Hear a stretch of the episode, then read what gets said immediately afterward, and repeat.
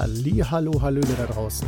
Hier ist wieder Oscars und Himbeeren am 23.12.2022 und letzte Woche war es gefühlt der 23. von den Temperaturen. Heute ist es irgendwie der 23.3.23 von den Temperaturen. Fürchterlich. Und was dazu kommt ist, dass das natürlich ein Wetter ist, wo man nicht mehr so ganz gesund sein kann und damit schwenke ich mal kurz rüber zu meinem Lieblingshost hier bei Oscars und Himbeeren, dem Ronny. Den, den hat es ja. ein bisschen erwischt. Ja, ich grüße mal in die Runde. Ja, ich bin halt jetzt wirklich auch einer dieser Leute, die halt hier in Berlin unter diesem grippalen Effekt leiden. Und heute ist eigentlich der Worst-Case-Tag. Aber wir haben heute Podcast-Termin gehabt und da habe ich mich jetzt echt nochmal hochgerappelt, mich mit allen möglichen Vitaminsachen zugekloppt, Paracetamol natürlich eingepfiffen und äh, ich gebe mir jetzt Mühe, trotzdem mein Programm runterzuspulen. Äh, Nicht runterzuspulen klingt so negativ, aber ich gebe mir Mühe, hier trotzdem mein Pensum zu machen weil ähm, es geht einfach mal nicht hier vor Weihnachten jetzt hier die letzte Folge. Und Ausfallen geht gar nicht. Wir haben die ganzen letzten ähm, ja, Wochen, Monate, Jahre eigentlich bewiesen, wir rocken das Ding durch und deswegen ändern wir heute auch nichts dran. Aber ich bin froh, wenn ich wieder ins Bett komme.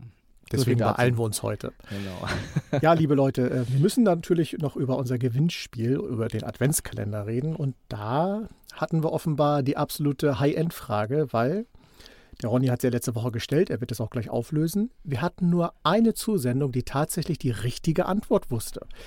Dieser oder derjenige, diejenige darf sich natürlich über den Gewinn freuen, der am 24. dann hinter dem Türchen steckt. Und Ronny, löse ja, also, mal auf. Ja, also die Frage war natürlich, wir haben jemanden gesucht, einen Schauspieler, der in der Star Trek-Community und auch im Star Trek-Universum halt eine ganz markante Rolle, Persönlichkeit hat und der aber auch gleichzeitig zu einem der größten Weihnachtsklassiker, die halt immer mal wieder im Fernsehen laufen, ähm, da halt die Hauptrolle spielt. Und ja, wir haben eine Menge, wirklich eine Menge Einsendungen wieder bekommen, also eine Menge Antworten, aber wirklich, wie du sagst, nur eine einzige Person hat die richtige Antwort genannt. Wir haben nach Jeffrey Hunter gesucht. Und wahrscheinlich werden jetzt viele sagen, oh, Jeffrey Hunter, ja, wer ist Jeffrey Hunter, ne? Also, ich weiß, Patrick Stewart hat auch mit im englischen Fernsehen ein paar Weihnachtsklassiker gemacht. Ich würde die aber jetzt nicht unbedingt als die großen Klassiker machen, ja. Jeffrey Hunter hat damals ähm, in einem meiner absoluten größten, also äh, ganz groß in meiner, in meiner, in meiner Gunst, ähm, Jesus-Filme, es gibt ja eine Menge Jesus-Filme. König der Könige von 1961, da hat Jeffrey Hunter die Hauptrolle gespielt. Und Jeffrey Hunter hat damals im allerersten Star Trek Pilotfilm, also noch vor Captain Kirk, ja, die Hauptrolle gespielt. Und zwar war Jeffrey Hunter Captain Pike. Ja. Captain Pike ist gerade jetzt hier in aller Munde durch die neue Star Trek-Serie Strange New Worlds. Aber damals 1964, 65 hatte Roddenberry halt eine bestimmte Idee von Star Trek und hat diesen wunderbaren Pilotfilm, den ich sehr, sehr toll finde, der Käfig gedreht. Und Jeffrey Hunter war in, diesem, in diesem, äh, dieser Episode Captain Pike, der erste Captain der Enterprise. Spock ist schon dabei gewesen und auch Major Barrett als Nummer 1. Also, das war auch ein Problem, ja. Spock wurde als zu satanisch kritisiert kritisiert. Major Barrett als erster Offizier, eine Frau auf der Brücke, ging gar nicht. Haben sich auch alle darüber aufgeregt. Und der Pilotfilm war, war den Verantwortlichen, den Geldgebern zu intellektuell, zu wenig Action. Daraufhin hat man Roddenberry im Grunde genötigt, einen zweiten Pilotfilm zu drehen.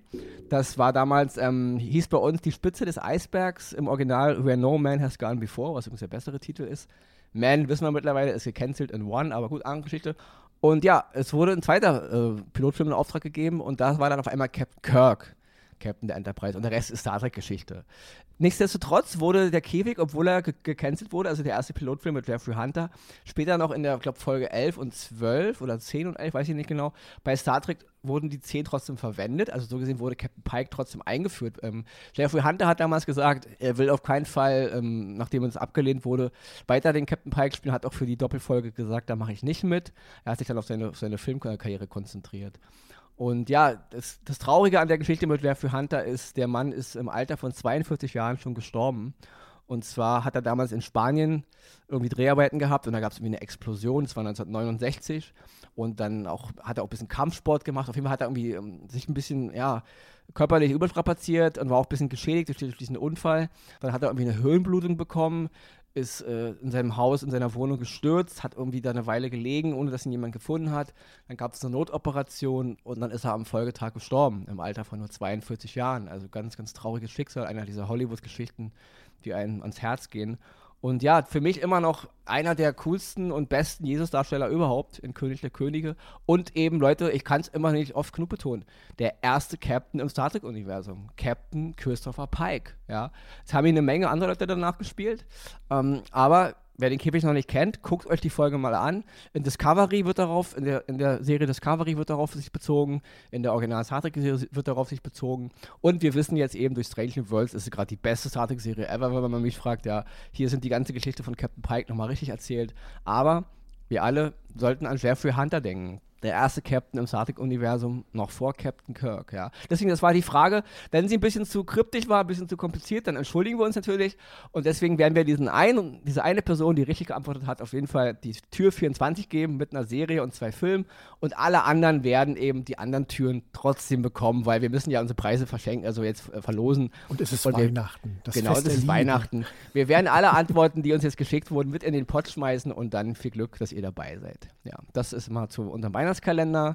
Und dann würde ich sagen, Schlingel rein. Ich wollte sagen, die beste Medizin, die du brauchst, ist über Film und Serie reden. Deswegen genau. lass uns loslegen. Los geht's.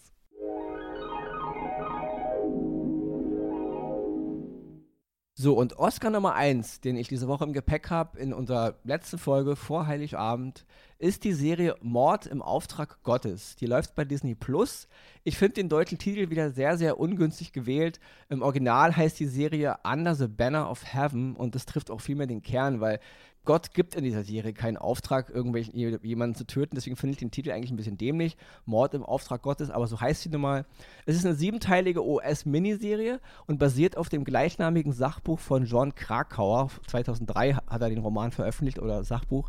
Er hat damals auch Into the Wild geschrieben, haben einige vielleicht gesehen, damals mit Emily Hirsch und, ähm, in, der, in, der, Hauptrolle mit Sean Penn, ein ganz, ganz krasser Film, auch ein ganz, ganz krasses Buch, kann ich auch nur nebenbei empfehlen.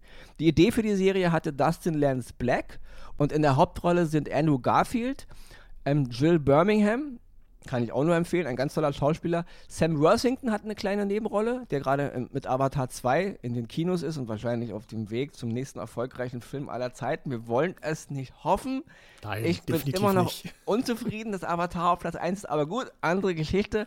Und noch zu erwähnen ist Denise Gook, hat auch eine kleine Rolle. Die haben wir erst vor ein paar Wochen in Endor kennengelernt. Sie war da die imperiale Sicherheitsoffizierin, also mit eigentlich der interessanteste Charakter in der ganzen Endor-Serie, neben dem Charakter von Diego Luna. Ja? Also es spielen noch eine Menge andere Leute mit.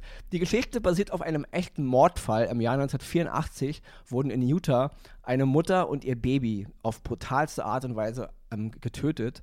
Und der ermittelnde Detective, den Andrew Garfield spielt, ist selber Mormone und in dieser ganzen Gegend ist sowieso diese Mormonreligion ganz groß überall. Also es ist da echt eine ziemlich ich, verwurzelt mit der ganzen Community. Und die Spuren in diesem Mordfall ähm, richten sich auch in Richtung der Mormonen. Ja, Glaubensgemeinschaft. Also mehr will ich dazu gar nicht sagen. Basiert auf einem echten Mord. Es gibt ein paar Kritikpunkte, dass die Mormonen da ein bisschen zu negativ dargestellt werden. Das will ich damit auch gesagt haben. Das ändert aber nichts daran, dass die Serie mit, was Krimiserien betrifft, also was ganz nah an einen rankommt, also intensiv, habe ich selten sowas gesehen, ja.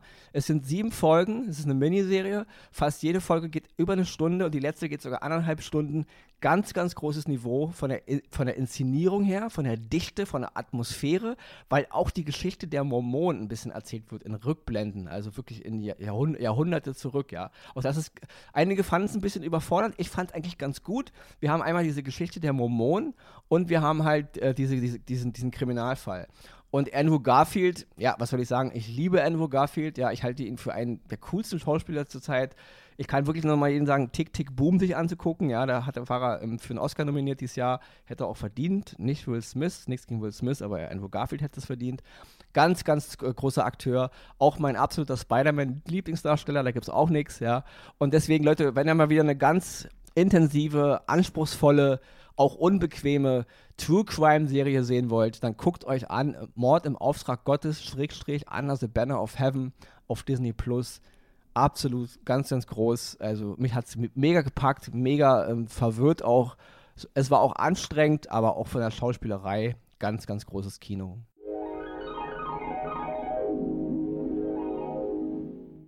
Und wenn ihr Familienunterhaltung haben möchtet, dann schaut euch mal mein Oscar an, den ich heute so kurz vor Weihnachten für euch parat habe.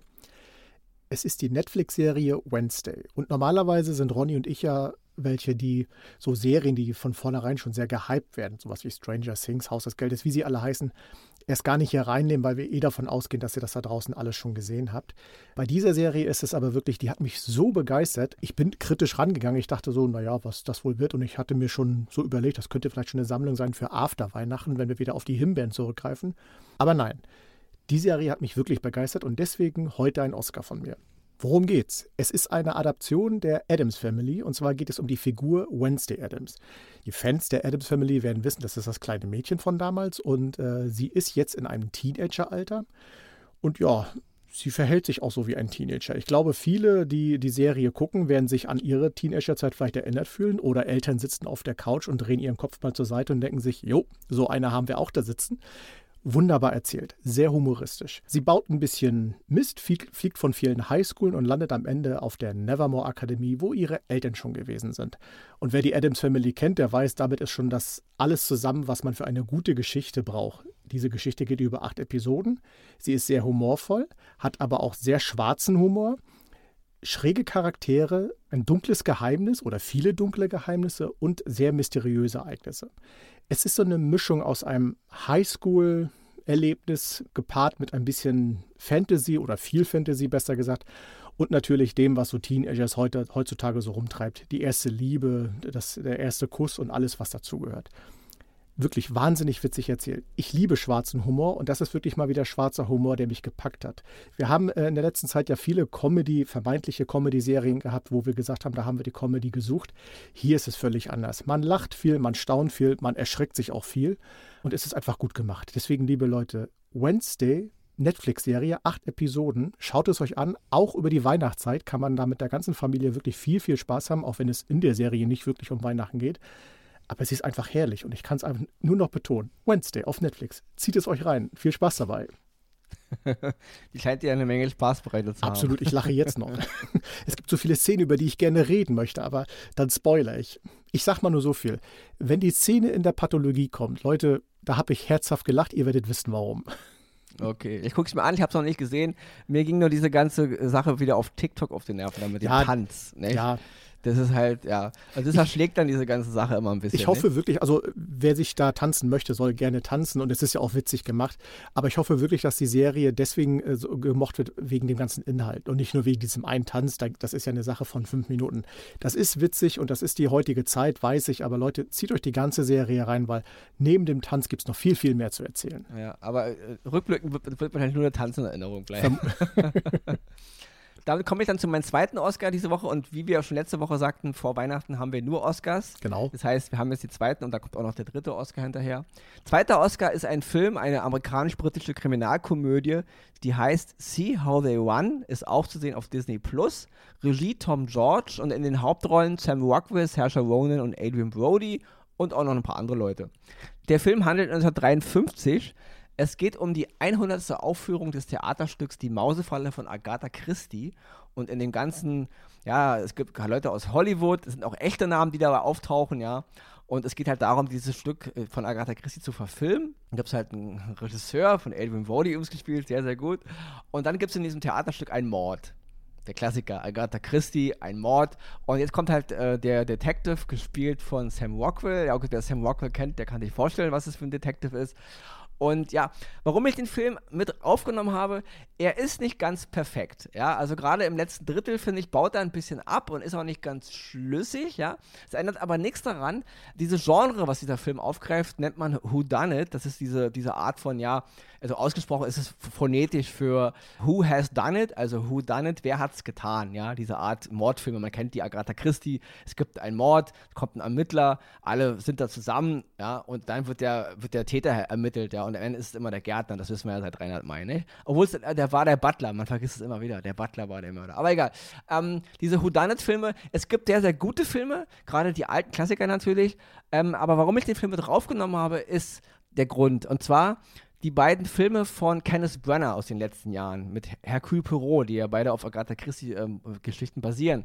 Tod auf dem Nil und Mord im Orient Express waren genau so eine Filme und die fand ich beide wirklich schlecht. Obwohl die so groß, initiatorisch daherkommen mit so tollen Schauspielern. Dieser Film ist nicht ganz so perfekt, aber er nimmt das Genre der Whodunit-Geschichten äh, aufs, auf bisschen auf die Schippe. Man redet auch darüber. Und das hat äh, gerade in den ersten zwei Hälften des Films, also in den ersten Drittel, in den ersten zwei Dritteln, so eine, so eine lustige Szenerie, dass mir das echt höllisch Spaß gemacht hat. Gerade im Kontext von diesen ganzen, ja, die gerade so gehypt werden. Auch hier noch zu erwähnen, Ryan Johnsons Knives Out von 2019, der genauso ein Film war. Auch da jetzt aktuell start heute startet äh, Class Onion, a Knives Out Mystery, die Fortsetzung von Knives Out, wieder mit Daniel Gregg ja, als ähm, Ermittler. Und das sind eben genau diese Filme, ja, Whodunit-Filme. Und die sind aber gut, ja. Ihr wisst alle, Leute, die uns öfter hören, ich finde, Ryan Johnson hat Star Wars fast, er hat es vernichtet. Also zumindest das, was Disney macht, ja.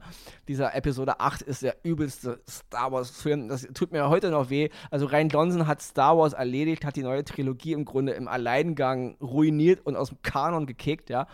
Kann man ihm nicht verzeihen, ändert aber nichts daran, dass er ein guter Regisseur ist, wenn es halt um Filme geht wie Nice Out, weil der Film ist super, ja. Und auch der neue jetzt, den mache ich hier noch als kleinen Sidekick-Oscar mit rein, Claire's Onion, a Nice aus Mystery, der startet heute, könnt ihr euch auch angucken, auch das ist ganz, ganz toll. Aber See How They Want nimmt das ganze Genre ein bisschen auf die Schippe, ja. Und wie ich sagte, gerade am Ende ist es ein bisschen, ja, kann man sich streiten, ist nicht ganz gut geworden. Aber es ändert nichts daran, dass der Film stellenweise mir höllisch Spaß gemacht hat. Und gerade im Kontext von Leuten wie Kenneth Brenner, die das immer alles so bierernst nehmen, dieses Genre, und immer so einen super Theatermann machen wollen, ja, der er ist. Nichts gegen Kenneth Brenner, er ist ein Theatermann. Aber ein bisschen mehr Selbstironie würde der Sache manchmal ganz gut tun. Und das macht eben dieser Film. Und deswegen ist See How They Run für mich gerade zu, zur Weihnachtszeit ein netter, cooler, kleiner Film mit ein paar Lachern, der echt eine Menge Spaß macht. Mein zweiter Oscar für diese Woche in der letzten Weihnachtsfolge vor Heiligabend. Und merkt ihr, wie es ihm immer, immer mehr besser geht, immer besser geht, umso mehr er darüber spricht. Toll, weiter, weiter, trink, trink. Ja, aber danach falle ich dann aber auch sofort wieder ins um. Bett und schlafe äh, fünf, über Heiligabend hinaus. genau. Ja, und damit führt sich gleich weiter zu dem nächsten Oscar, den ich diese Woche dabei habe. Das ist wieder mal eine Art Mini-Klassiker, weil die Serie ist von 2018, also hat es schon vier Jahre auf dem Buckel. Es geht um die Serie Watership Down. Ja. Es gab mal 1978 eine Verfilmung, und zwar, ich fange ganz am Anfang an. Der Schriftsteller Richard Adams hat 1972 einen Roman veröffentlicht, äh, Watership Down, wo es um Wildkaninchen geht, die ihr Gehege verlassen und ähm, auf der Suche sind nach, nach, nach einem neuen Gehege, weil da, wo sie leben, im Grunde alles von Menschen vernichtet wird. Und das war ein sehr, ja, also für mich eines der krassesten Bücher der, der, letzten, im letzten Jahrhundert, also aus, aus, aus England, ja. Und auch der, die Verfilmung von 1978 ist es ein Film, mit dem ich aufgewachsen bin, ja, einer der krassesten Kindheitserinnerungen, halte ich immer noch für einen der besten Zeichentrickfilme, die je gemacht wurden. Es ist eine sehr düstere Geschichte, sehr, sehr brutal auch, ja, im Grunde nicht kindergeeignet, ja, ähm, eigentlich ist es mehr für Jugendliche und Erwachsene auf jeden Fall. Und ähm, 2018 hat Netflix zusammen mit der BBC Watership Down nochmal als vierteilige Animationsserie veröffentlicht. Und ja, auch die würde ich heute mal empfehlen, weil gerade zur Weihnachtszeit wieder es gibt ein bisschen Kritik über die Serie. Sie soll anim animatorisch nicht so auf hohem Niveau sein und Finde ich es nicht. Ich finde, diese Schlichtheit der, der Kaninchen ist auch schon im Original-Zeichentrickfilm und ich finde gerade der Realismus, dass die Kaninchen im Grunde fast alle gleich aussehen, trägt einfach zur Geschichte bei. Ja. Ich kann sie auseinanderhalten. Ich bin mit dem alten Film aufgewachsen. Ich habe das Buch gelesen. Deswegen, allein die Namen sind auch ganz toll. Ich will die nicht alle aufzählen, aber eine ganz, ganz tolle Geschichte über Wildkaninchen, über die Zerstörung der Natur, mit so vielen Metaphern, mit so viel Unterbau. Ja, es gibt Szenen, wirklich, es ist ein Animationsfilm, es geht um Wildkaninchen, aber wo mir echt die Tränen in die Augen geschossen sind. Und das ist so gut gemacht und so groß und breit erzählt, dass ich wirklich nur empfehlen kann, wer die noch nicht kennt, die Serie, das Buch nicht gelesen hat und auch den Klassiker von 78 nicht kennt, guckt es euch mal an. Ich kann aber auch jedem nur empfehlen, nochmal den Film von 78 zu gucken. Der ist gerade, das ist meine Kritik, die Serie ist mir ein bisschen zu zahm. Ja, sie hätte ein bisschen brutaler sein müssen, weil das fehlt ein bisschen, ja. Ein bisschen mehr Blut, ein bisschen mehr. Es ist zwar da, aber sehr, sehr, ähm, ja, rund downgegradet, ja. Aber es ändert nichts daran, dass die Wucht der Geschichte, es ist eine ziemlich werketreue Geschichte des Romans, die vierteilige Serie. Und ich bin damit aufgewachsen, wie gesagt, Watership Down zählt zu meinen schönsten Kindheitserinnerungen, hat mir auch heute noch, gibt mir das ganz, ganz viel und deswegen, ich wollte jedem mal diese Serie als Klassiker ans Herz legen. ähm, Watership Down auf Netflix 2018 gemacht. Wer im Original guckt, wird eine Menge tolle Schauspieler hören. Ja? Ähm, wer im Deutschen guckt, natürlich die deutschen Synchronstimmen. Ähm, ja, deswegen mein dritter Oscar, mein letzter Oscar vor Heiligabend, die Serie Watership Down. Und damit, ja, ich bin jetzt eigentlich ganz im Flow, merke ich gerade. Ich glaube, die Tabletten wirken jetzt ganz gut, ne? Wunderbar. Aber ich merke auch danach, dass ich dann auch äh, genug geredet habe. Ich würde mich auf jeden Fall jetzt hier verabschieden. Ähm, dann gebe ich Axel das Schlusswort. Also, ich wünsche allen, die uns zuhören, vor Heiligabend ein frohes Fest. Allen, die uns danach hören, hoffe, ihr hattet ein frohes Fest und einen guten Rutsch. Und alle, die uns erst im nächsten Jahr hören, ich hoffe, ihr hattet ein frohes Fest und einen guten Rutsch. Und dann mal gucken, wie die Reise hier weitergeht. Und damit ist Ronny Rüsch ähm, jetzt raus. Und den Wünschen schließe ich mich an, ohne sie dann auch nochmal zu wiederholen.